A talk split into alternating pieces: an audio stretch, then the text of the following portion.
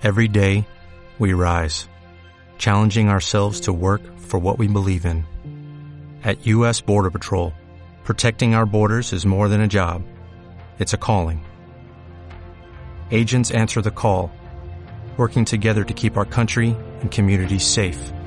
If you are ready for a new mission, join U.S. Border Patrol and go beyond.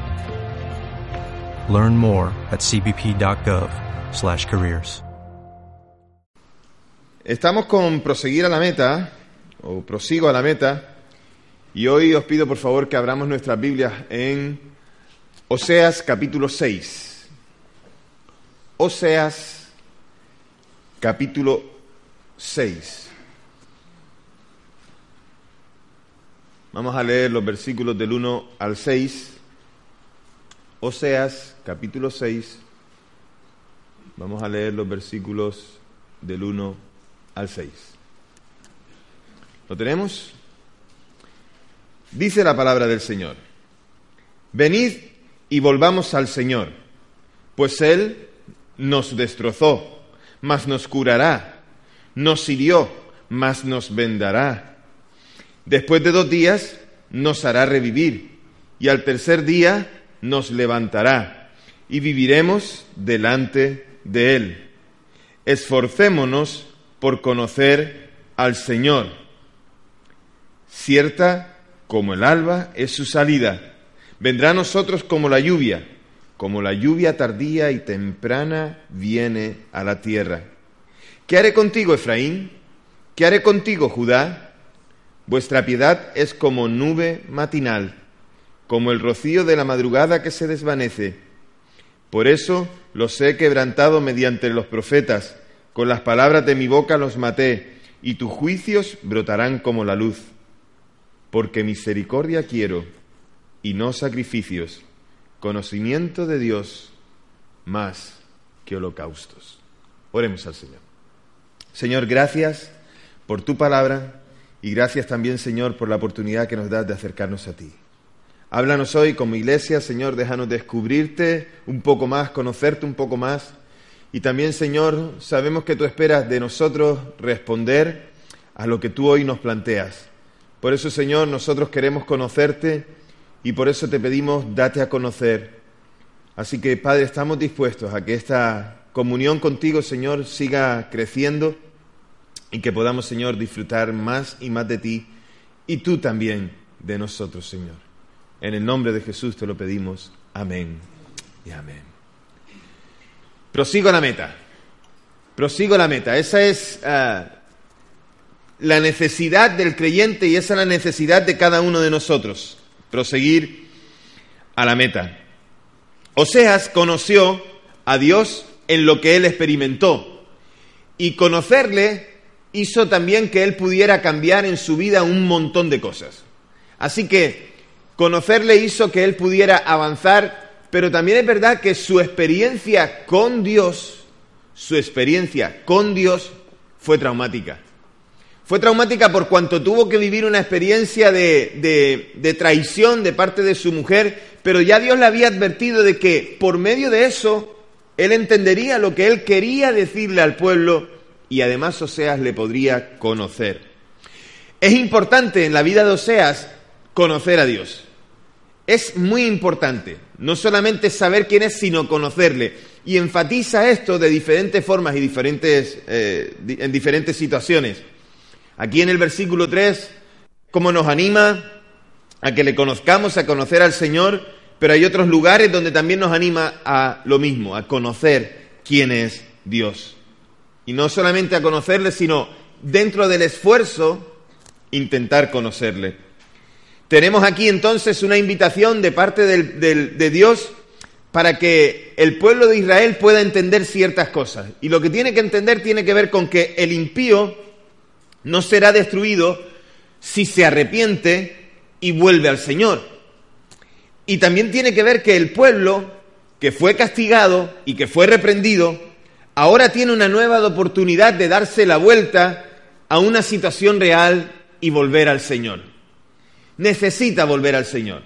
Así que hay una clara invitación a, a, poder volverse al Señor, pero fijaros que el pueblo es quien hace esa misma invitación. ni siquiera es el Señor. O sea, es como el pueblo queriendo reaccionar a algo que está ocurriendo en su ambiente, a, su, propia, a su propio descuido de su relación con Dios, y ellos mismos quieren reaccionar. Porque dice, volvámonos, volvámonos al Señor. Ellos mismos como animándose unos a otros. Y esto es interesante. Así que el Señor es un Dios de vida, de misericordia, de salvación y por un momento quiere hacer parar esa, esa reprensión al pueblo para hacerlo volver nuevamente a Él. Parece que la invitación muestra los temores del pueblo a acercarse al Señor porque piensan que Dios no los va a atender. Y en diferentes textos del Antiguo Testamento en los que los profetas hablan al pueblo, siempre hay una invitación de parte de Dios a su pueblo para que vuelva su rostro a Él para que se vuelvan al Señor. Porque si es verdad que Dios está triste, enojado, enfadado con el pueblo que se alejó de Él, pero también a su vez, si el pueblo se arrepiente y se humilla, Dios los socorrerá. Dios siempre está dispuesto a perdonar. Siempre. Siempre tiene un corazón perdonador. Siempre está dispuesto a salvar pero a la vez también que está dispuesto a perdonar, siempre espera que haya alguien dispuesto a abandonar el pecado. Porque de qué sirve que Dios quiera perdonarnos si no hay nadie dispuesto a, querer pedir perdón o, o, arrepentirse de su pecado. Es el pecado el que levanta esa barrera entre, de relación entre Dios y nosotros. Es el pecado quien destruye nuestra relación con Dios. Entonces, en el versículo, pocas cosas son tan seguras como la salida y la puesta del sol. Muy pocas cosas son tan seguras como esta. No sabemos qué ocurrirá mañana, pero lo que sí sabemos es, cuando nos levantemos, el sol volverá a salir. No sabremos lo que ocurrirá mañana y basta cada día su propio afán como para preocuparnos de lo que ocurrirá mañana, ¿verdad? Todavía el día de hoy no se ha agotado como para poder pensar qué va a suceder mañana. Pero una cosa sí sabemos, que a menos que el Señor venga, una cosa sí sabemos, y es que mañana sale el sol otra vez y se vuelve a poner. Y que el sol es siempre fiel en su cita con, con, la humanidad para salir y para ponerse. Así es, saldrá cada día. Cosa también debía saber Israel. Israel debía saber que Dios aparece siempre y a cada instante y que socorre al que le busca. Eso tenía que saber Israel. Y en esto sabemos que hay también Ah, hay gente a quien le, cuando sale el sol, hay gente a la que... Bandido, ¿eh? Nos gusta la playa, me encanta la playa, me encanta la playa, me encanta la playa no para ir a tomar el sol, a mí me gusta ir a la playa para bañarme y después pasear por la orilla. Yo me camino a la playa y empiezo a caminar. hace casi un año cuando fuimos a Mallorca, uno de esos días fuimos a la playa y dije, bueno, voy a recorrerme la playa. Y empecé a caminar la playa y empecé a caminar la playa y empecé a caminar la playa. Mi mujer pensaba que me había ahogado. Y empecé a caminar la playa y empecé a caminar la playa. La playa era tan larga que yo pensaba, digo, va, la terminaré, la terminaré. Digo, y ya un momento así que dije, no, como que no la termino. Y después me dio por pensar, digo, yo creo que mi mujer está preocupada. Casi que mejor me doy la vuelta y regreso a donde está ella. Hay a quien le gusta tomar el sol y hay gente a la que no le gusta tomar el sol. El sol sale cada día de la misma manera, Dios siempre acude a la cita con el hombre. Siempre.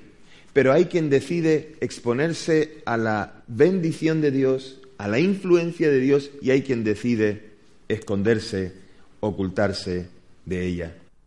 El otro ejemplo que nos pone el versículo 3 dice que la lluvia temprana y la lluvia tardía, y la lluvia temprana es la que cae antes de que empiece el sembrado en la tierra, es decir, se prepara la tierra para el arado, mientras que la lluvia tardía es aquella que le da el último empujón a lo plantado y que produce una buena cosecha, lo que trae un buen fruto.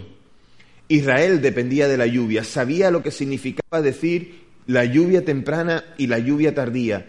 Era un pueblo agricultor, era un pueblo también ganadero, que dependían de la tierra y de lo que caía del cielo muestra el versículo es que Israel necesitaba por todos los medios depender del Señor. Israel necesitaba agarrarse al Señor y no a ninguna otra cosa. Y es que el buen fruto sale cuando Dios tiene todo el control. Y estas frases son las que pronuncia el pueblo. Los tres primeros versículos. El deseo, la intención. Pero acercarse a Dios no solamente es el deseo de las palabras, sino que también estas mismas palabras del pueblo tienen una respuesta de parte de Dios. Es una conversación entre el pueblo y Dios.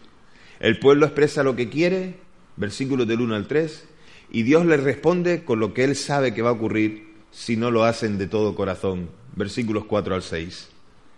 Dios ve que el arrepentimiento de ellos parece ser un arrepentimiento como el de otras veces, un arrepentimiento vacío de contenido, un arrepentimiento que muestra muchas palabras, que está llena de palabras amorosas, pero que son palabras que se evaporan. Y Dios ya tiene experiencia con esto, con el pueblo, y sabe que esto ha pasado varias veces y la justicia propia de ellos, o sea, el deseo de ellos, cierra el camino entre Dios y ellos mismos.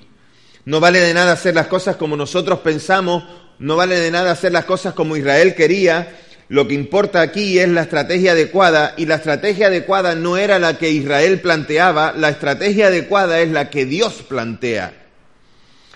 La piedad de la que, que manifiesta en el versículo 4, de la que habla de la que podemos traducir mejor diciendo misericordia, o de la que podemos hablar como eh, un amor que trae una elección mejor, que implica poder, que implica delicadeza, también exactitud y perseverancia para llevar a cabo las obligaciones de una relación donde hay un contrato. Es decir, necesitaban tanto una parte como la otra estar de acuerdo y llevar a cabo todo en lo que se habían puesto de acuerdo. Y Dios expresa lo que Él hizo en respuesta a las muchas búsquedas del pueblo. Es decir, muchas veces Dios obró para ellos y Dios vio que ellos intentaron, pero no llegaron o no pudieron o no quisieron. Y por eso muestra tantas veces cómo lo hizo y los profetas fueron puestos para traer aquella palabra de autoridad. Era palabra de autoridad, palabra divina que Dios traía al pueblo. Entonces ellos empiezan a ver cosas totalmente diferentes. Y empiezan a ver que Dios les muestra algo nuevo. Les habla de la gloria del nuevo pacto, versículo 6. Y es aquí donde empieza a aparecer algo diferente. Puede que parezca está cambiando las cosas que estableció desde el principio, Puede que nos parezca cuando estamos leyendo el texto que como que Dios está diciendo ahora voy a quitar el sistema de sacrificios, aquel sistema de sacrificios que dio Dios a Moisés y que Moisés estableció entre el pueblo para que el pueblo pudiera relacionarse con Dios, pedir perdón por sus pecados, adorar a Dios, todo aquel sistema de traer el cordero, de traer la paloma, de traer el, el becerro, traerlo allí al altar pidiendo perdón, sacrificando el animal, trayendo la sangre, todo aquel sistema de sacrificios no era necesario eliminarlo. Dios no nos está diciendo en el versículo 6 que quiere eliminar aquel sistema de sacrificios. No es así. En ninguna parte se niega la validez del sistema de sacrificios hecho con el motivo correcto y con corazón sincero. Lo que Dios denuncia en ese, en ese versículo 6 es que los hombres están trayendo sacrificios como si fuera algo normal que es parte de su, de su día a día, es parte de su comunión con Dios, pero solo se están quedando en el sacrificio, es decir, están cumpliendo con la ley, están cumpliendo con lo que tienen que hacer, pero nada más. Han, han vuelto a su vida rutinaria a decir, Dios nos pide hacer un sacrificio, vayamos y hagámoslo. Eran obedientes en esto, pero lo que estaban haciendo era guardando lo que siempre habían hecho, de manera que pudieran estar bien delante de Dios. Así que lo que es denunciado de parte de Dios es su inmoralidad, su idolatría, su falta de justicia, o tal vez incluso una justicia propia o una manera propia de hacer las cosas, que en realidad lo que hacían era romper el pacto, violar el pacto e invalidar aquellos sacrificios. Hacían sacrificios que realmente cumplían con la ley, pero aquellos sacrificios no tenían un valor genuino delante de Dios. La confesión y la humillación hacia, hacia Dios es lo que trae la verdadera reconciliación con Él. Se trata de una cuestión de prioridad. Se trata de poder destacar lo que es, lo que es mejor. Es decir, de dejar las cosas también claras. No se trata de una sustitución, sino de un orden en la manera en la que se hace. Un orden en la manera en la que se hace. Simple y llanamente. Por eso Dios dice, prefiero esto antes que esto. Prefiero la misericordia antes que el sacrificio. Y prefiero el conocimiento más que holocaustos. Es una cuestión de prioridad. Es saber qué es lo primero para poder hacerlo correctamente. La misericordia y el conocimiento que, tenemos acerca de Dios es indispensable en aquel pacto, en el pacto de Dios con Israel, y le da sentido al culto que se ofrece, porque es reconocimiento de Dios a través de la acción. Y el sacrificio que se muestra como holocausto es literalmente lo que se eleva, lo que se levanta. En realidad, tiene que haber algo que, se levanta, algo que llega, que llega al cielo, donde Dios está, donde el pueblo puede ver que algo sube. Así que ese olor que llega no es el que sale del fuego, no es lo que sale del animal, sino el que sale verdaderamente de quién, sino del corazón. Y esto depende de lo que conocemos de Dios y de la obediencia. Por tanto, Dios estaba diciendo, sí, me valen los sacrificios, pero ¿con qué intención lo haces? Me vale lo que haces, pero en realidad solo lo que haces o algo más. Hay un ingrediente deseado por Dios. Hay un ingrediente en ese deseo que dice, quiero, versículo 6, cuando dice, misericordia quiero y no sacrificio. Y esa palabra cuando dice, y conocimiento más que holocausto. Dios no busca las apariencias de Israel, sino que busca su admiración y respeto. Eso es lo que busca Dios de Israel. Eso es lo que pide Dios al pueblo. Nosotros también hoy, como iglesia, recibimos este mensaje. Por tanto, también recibimos o nos podemos hacer unos a otros la invitación no ser destruidos y la invitación para volvernos al Señor. Nosotros también tenemos que volver cada día al Señor, cada día poner nuestra mirada otra vez en Él, cada día volver a renovar nuestro pacto con Él y otra vez reconocer lo que Él ha hecho y cómo lo ha hecho, cada día. Y cada día no debemos cansarnos de decir, Señor, gracias por tu sangre, gracias por tu perdón, gracias por la cruz, gracias por darme la oportunidad de ir a tu presencia. Si sabemos quién es Dios, podemos acercarnos a Él confiadamente. Y hay veces que pensamos que no nos volvemos a Dios porque, porque Dios se va a enfadar con nosotros. Al contrario, dije antes, Dios está dispuesto a perdonarnos cualquiera que sea la circunstancia. Son los que no conocen a Dios los que no se acercan a Él. Son los que tienen miedo los que no se acercan a Él. Y por la, la, razón por la que no se acercan a Él es simplemente porque no le conocen, porque nosotros sabemos y conocemos que nuestro Dios perdona y lo hace tantas veces como sea necesario, solo que espera o necesita un corazón quebrantado que dice, Señor, perdóname. Ellos hicieron suposiciones de alguien a quien definían con dificultad. Y déjame preguntarte, iglesia, preguntémonos juntos, ¿definimos a Dios con dificultad? ¿Nos cuesta tanto que cuando nos digan eh, que le digamos un piropo a Dios o que, que digamos alguno de sus atributos, nos cuesta abrir la boca para expresarlo? Y no solamente es la expresión de la boca, es el corazón lo que lo expresa. Así que son los que no conocen a Dios, los que no se acercan. Son ellos. Pero nosotros sabemos que podemos acercarnos a Dios y que tenemos de Él el perdón que necesitamos y también la reconciliación. Esto recibimos de parte de Dios. La restauración del hombre y de la humanidad ha llegado con la venida de Jesús, el Mesías, esta es la, restauración que nosotros esperamos como iglesia. Esperamos restaurar todas las cosas o que se restauren todas las cosas de parte de Dios en Cristo. Y esperamos aquella venida del Mesías sabiendo que todo será restaurado. Por lo tanto, todo aquel que le conoce tiene la oportunidad de ser restaurado en Dios. Debemos hacer una decidida apuesta. Permitidme la expresión de apuesta decidida apuesta por conocer, conocer al Señor.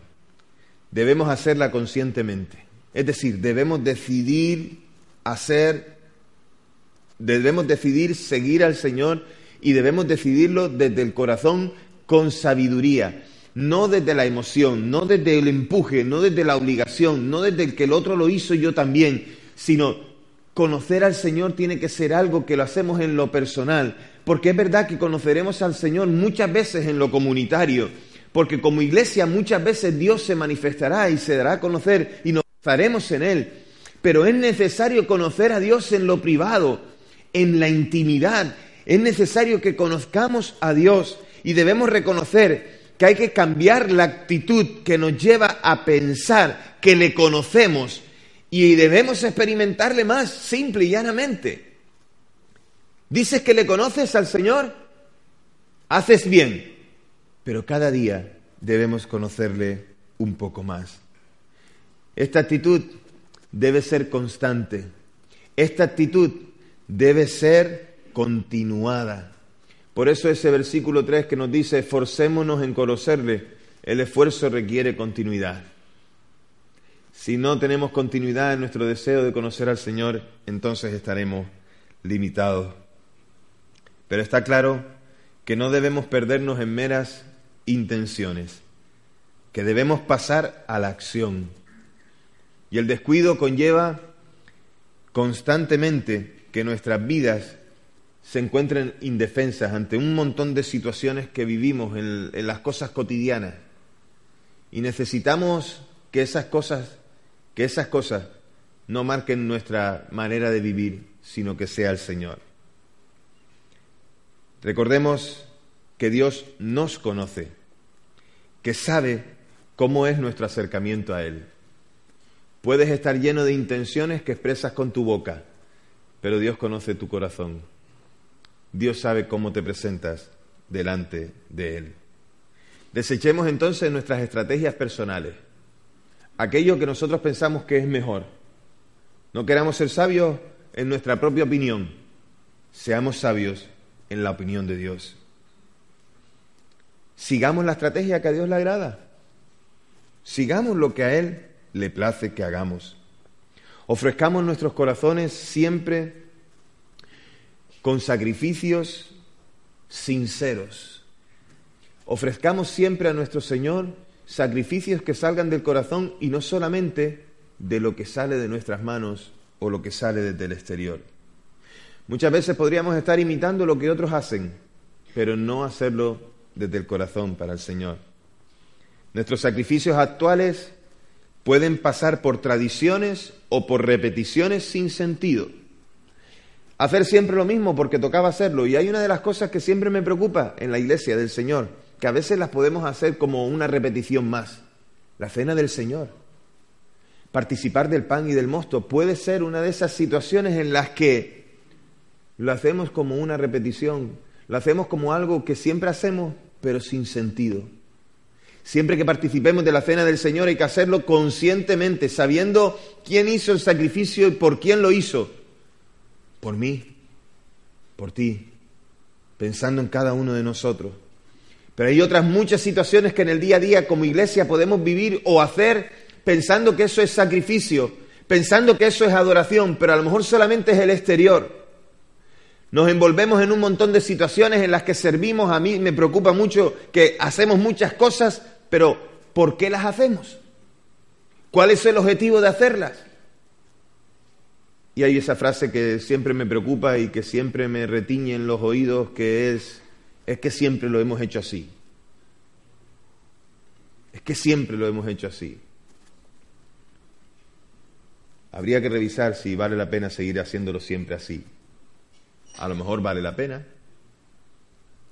pero habría que revisarlo. Habría que mirar bien si es el objetivo que realmente queremos que tenga. Muchas veces podemos hacer muchas cosas. Podemos estar llenos de activismo, pero tener muy poca adoración al Señor. El Señor quiere que dejemos atrás todos esos sacrificios para darle nuestro corazón. Quiere que pongamos el orden de prioridades en su sitio. No estoy diciendo que no lo hagas, solamente estoy diciendo que lo hagas con sentido. Hasta venir al culto puede ser una de esas tradiciones, uno de sus sacrificios. Total, el domingo, ¿qué vamos a hacer? Además, somos, somos animales de costumbre. Hacemos siempre aquello que, que está estipulado a hacer. O sea, nadie, nadie piensa que mañana se va a quedar durmiendo en la cama. Todos saben que los chicos a la escuela, los mayores al trabajo. Somos animales de costumbre y sabemos qué es lo que toca cada día y sabemos cómo lo hacemos cada día. Y los padres cuando tenemos niños sabemos que los martes y los jueves tienen que ir a música y los lunes y los miércoles tienen que ir a taekwondo. Porque somos animales de costumbre. Pero a veces también en la iglesia o en nuestra manera de actuar para con Dios podemos ser animales de costumbre. Es decir, hacemos las cosas por hacerlas pero sin ningún sentido. Hagamos cada cosa como si se tratara de la primera vez. Cuando vengas el próximo domingo al culto, como si fuera la primera vez. Expectante ante lo que Dios quiere hacer pero también sabiendo que Dios está expectante de lo que tú le puedes ofrecer.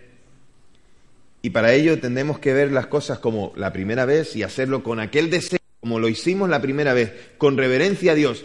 ¿Te acuerdas, Raúl, la semana pasada? ¿Te acuerdas? La semana pasada no, ya hace un par de días. ¿Te acuerdas con aquel, aquel, aquella tensión y aquella pasión cuando participaste de la cena y cuando lo hiciste? Que eso siempre esté cada vez me contaba Raúl, dice, fue un gozo poder participar de la cena del Señor, claro, la, primera vez. Y, el gozo que sentía y recordar y saber lo que significaba, ¿verdad? Cada vez, no solamente aquel día, Raúl, cada vez, cada vez. La confesión y la humillación hacia Dios es lo que trae la reconciliación. Es una cuestión de prioridad. La misericordia y el conocimiento tiene que estar primero antes incluso de aquello que hacemos. No se trata de sustituirlo, ¿eh? sino de darle el orden adecuado en el momento de hacerlo. Primero la misericordia y el conocimiento. Y después todo lo demás. Entonces lo que se eleva no es lo que se ve, sino lo que no se ve. ¿No es más santo aquel que levanta las manos en el culto? ¿No es más santo aquel que se arrodilla para orar? Acordaros de aquella expresión de Jesús contando lo del fariseo y la del publicano, ¿os acordáis? El, el fariseo decía, Señor, te doy gracias porque no soy un pecador como este. Y sin embargo el publicano lo único que decía es, Acércate a mí, Señor. Apiádate de mí, que no te merezco. Si quieres que te lo diga como dice el texto, lo que dice es, sé propicio a mí, que soy pecador. Entonces, procuremos que delante de Dios suba una ofrenda agradable a Él. Procuremos que delante de Dios tengamos un corazón listo para ofrecer misericordia desde el conocimiento, conocer a Dios. Y eso es proseguir a la meta. Proseguir a la meta es saber lo que hacemos, cómo lo hacemos y quién es merecedor de ello. Y por eso en esta tarde os traigo esta invitación, una invitación a que deseemos, deseemos más misericordia y que deseemos también más conocimiento. Es una invitación a que nos volvamos al Señor. ¿Nos hemos despistado en el camino? Bueno, bueno, ahora no podemos volver atrás. ¿A cuántos no les gustaría volver atrás para solucionar tantas cosas que hemos hecho mal? Pero no podemos. Pero sí podemos con corazón sincero venir al Señor, pedirle que nos perdone traer un arrepentimiento genuino. Y entonces Él nos restaurará. Y entonces Él hará lo que tiene que hacer en nosotros. Volvámonos al Señor. Ya estoy, ya estoy en el Señor, Samuel. Gloria a su nombre. Volvámonos un poquito más. un poquito más. Hagamos examen en nuestras vidas de qué es lo que necesita ser presentado delante del Señor y pidamos que Él sea el que lo haga. Hay una invitación que quiero que ahora hagamos delante del Señor. Y hay una invitación a la que debemos responder. Y no desde la predicación, no, no, desde, el momento, sí desde el convencimiento de que algo tengo que hacer para volverme al Señor y conocerle más.